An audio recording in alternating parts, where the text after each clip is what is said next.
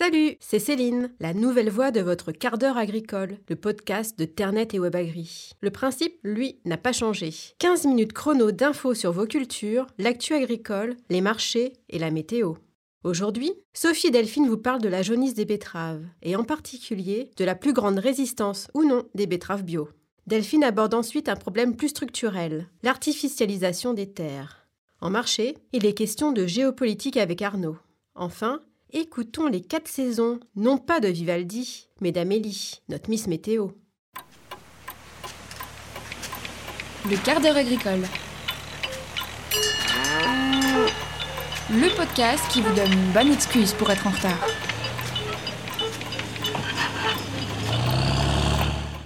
Alors Delphine, les betteraves bio sont-elles plus résistantes à la jaunisse que les betteraves conventionnelles? La betterave bio, elle résiste mieux aux pucerons que la betterave arrosée. Alors pourquoi une telle affirmation du député écologiste européen Yannick Jadot, réaffirmée à plusieurs reprises dans différents médias? Les néonicotinoïdes, qui permettaient notamment aux producteurs de betteraves de lutter contre les pucerons vecteurs de la jaunisse, ont été interdits en 2018 sans alternative efficace en cas de forte pression.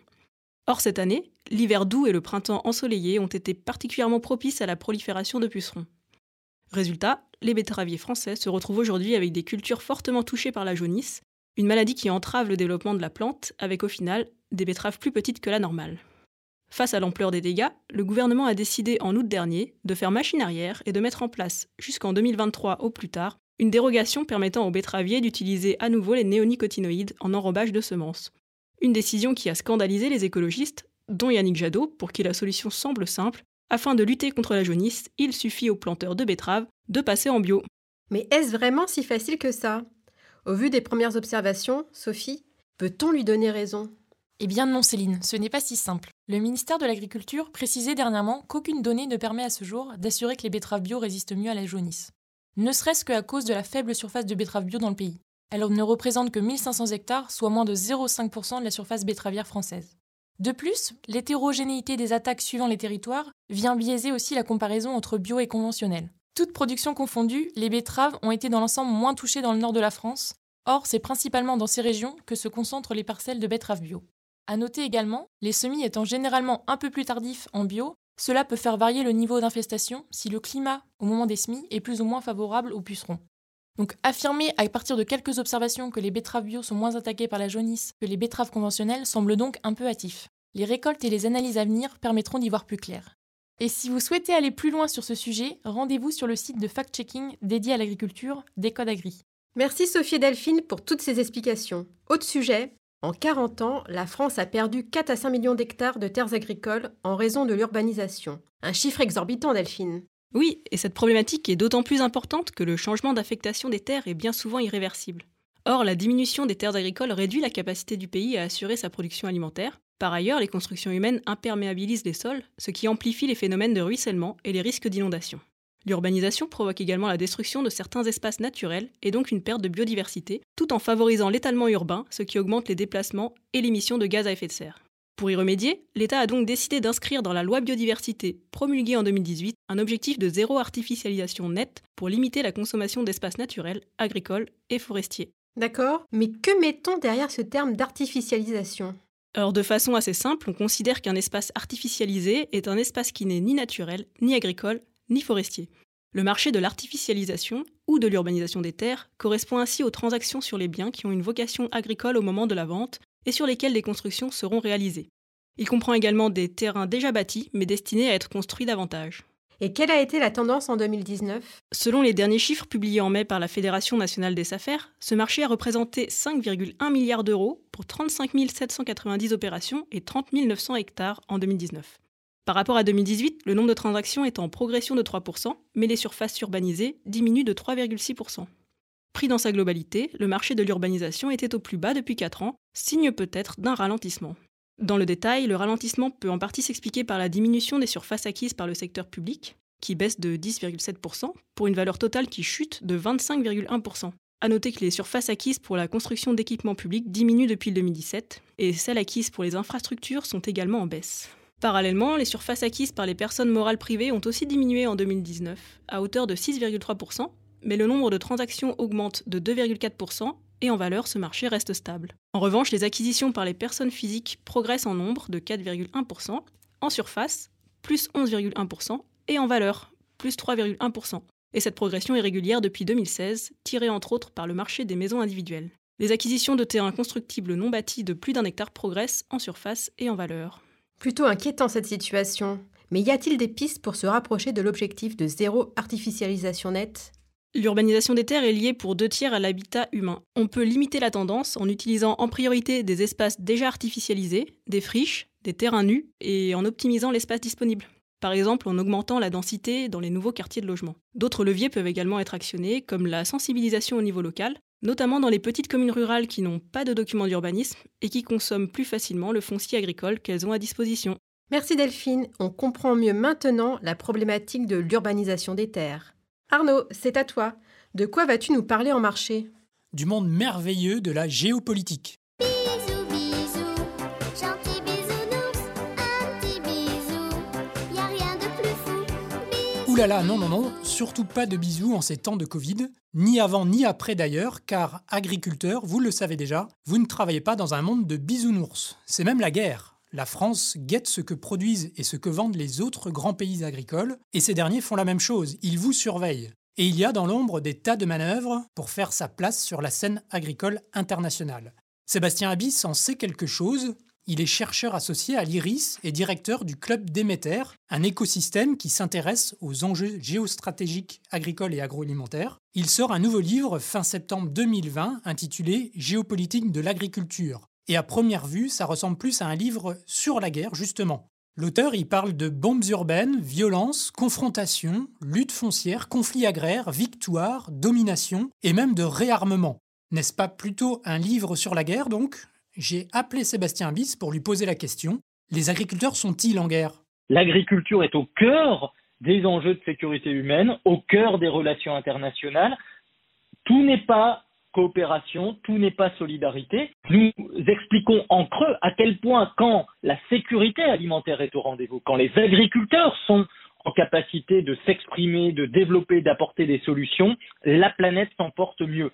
Les territoires s'en portent mieux, les consommateurs s'en portent mieux, et finalement, les agriculteurs, oui, ce sont des soldats quelque part euh, engagés sur le terrain du développement et de la sécurité, mais j'aime à rappeler qu'en fait, ce sont des agents de la paix avant tout, puisque c'est quand ils ne sont pas là, quand ils ne sont pas performants, qu'il y a au contraire des insécurités et des rivalités. D'abord, il y a bien sûr entre les puissances, qu'elles soient étatiques ou euh, privées, des rivalités, de la compétition, à plus forte raison que depuis un certain nombre d'années, certains acteurs accélèrent sur leur euh, investissement, modernisation, développement agricole, leur influence à l'international avec les produits alimentaires, pendant que d'autres perdent peut-être de la compétitivité et s'interrogent sur l'utilité d'avoir une puissance agricole au sens premier du terme. Dans cette bataille planétaire, il y a un pays parmi d'autres qui semble avoir un objectif clair, c'est la Russie.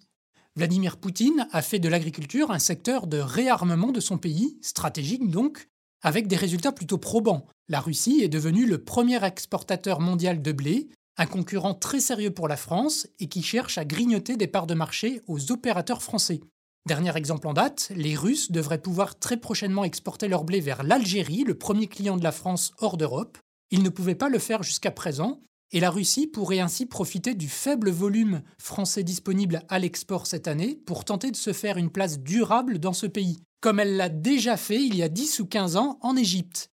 Selon Thierry de Boussac, qui représente le Sinacomex, un groupe français d'exportateurs de céréales, les exportations françaises de blé tendre vers l'Algérie devraient chuter en passant d'une moyenne de 4 à 5 millions de tonnes à seulement 1,5 à 2 millions de tonnes. Tout ça à cause de la faible récolte française donc, mais aussi de cette nouvelle concurrence russe. Sébastien Abyss, lui, reste quand même optimiste. La France céréalière conserve de nombreux atouts. Peut-être qu'un des grands défis demain pour la France céréalière sera d'être capable de créer plus de valeur ajoutée sur le territoire, transformer plus de céréales dans l'hexagone et capter de la valeur à, l'export aussi par euh, ce biais-là. Encore une fois, euh, il ne faut pas tomber dans un discours euh, pessimiste et peut-être que l'un des dangers aussi qui parfois guette le débat sur l'agriculture française, c'est celui d'un pessimisme qui se serait installé et on sait que euh, le climat de confiance permet quand même d'aller de l'avant. Comme d'autres spécialistes, Sébastien Abyss appelle néanmoins l'État et les acteurs des filières agricoles à jouer en équipe, ayant une vision claire et des objectifs précis. La France n'a pas vocation à nourrir seul le monde, elle n'en a absolument pas les moyens. Par contre, elle peut contribuer aux équilibres alimentaires mondiaux, tant par le commerce et les échanges de produits, mais également, et j'insiste, sur de la coopération technique, sur de l'accompagnement logistique, sur de la formation euh, euh, d'agriculteurs, sur du partage scientifique, sur, sur un tas de choses qui n'est pas que du commerce et du business. Et c'est cette équipe de France plurielle qu'il faut valoriser demain pour, encore une fois, peser davantage dans certains équilibres stratégiques. Il faut jouer collectif. Il faut que la France soit capable de cultiver de l'optimisme, cultiver une vision d'avenir, cultiver une fierté de valoriser les atouts de la France. Et euh, pour cela, il faut faire des coalitions, il faut faire des combinaisons, il ne faut pas aller en ordre dispersé et valoriser un continuum de solutions. Finalement, vendre des céréales aux pays tiers et gérer une campagne d'exportation, c'est un peu comme jouer un match de foot ou participer à une course de vélo. Impossible de gagner tout seul, sans une équipe et des coéquipiers aux différents atouts. Merci Arnaud. Vous pouvez retrouver l'intégralité de l'interview de Sébastien Abyss sur ses enjeux géopolitiques sur ternet.fr. Mais Amélie, tu as sorti ton violon? Ah non, je suis bête, c'est pas de Vivaldi dont tu vas nous parler. Aujourd'hui, on va découvrir ensemble les quatre saisons. Ok, mais les quatre saisons, on les connaît déjà toutes, non? Oui, mais savais-tu que nous parlons souvent des saisons d'un point de vue astronomique mais pas météorologique? Or, ce n'est pas la même chose, et il existe un décalage de trois semaines entre les deux. Ainsi, au niveau astronomique, l'été se déroule du 21 juin au 22 septembre, mais au niveau météorologique, c'est du 1er juin au 31 août. Pourquoi cette différence? Au niveau astronomique, les saisons dépendent de la position qu'occupe la Terre dans l'espace et autour du Soleil. Elles débutent avec les équinoxes pour le printemps et l'automne, et les solstices pour l'été et l'hiver. Lorsque la Terre se trouve inclinée exactement vers le Soleil, c'est le solstice et l'été dans l'hémisphère nord, et cela a lieu le 21 juin. Au niveau météorologique, les saisons sont basées sur les températures. Ainsi, l'été regroupe les trois mois de l'année où elles sont les plus chaudes. Au moment du solstice d'été, le 21 juin, la durée d'ensoleillement est bien à son maximum.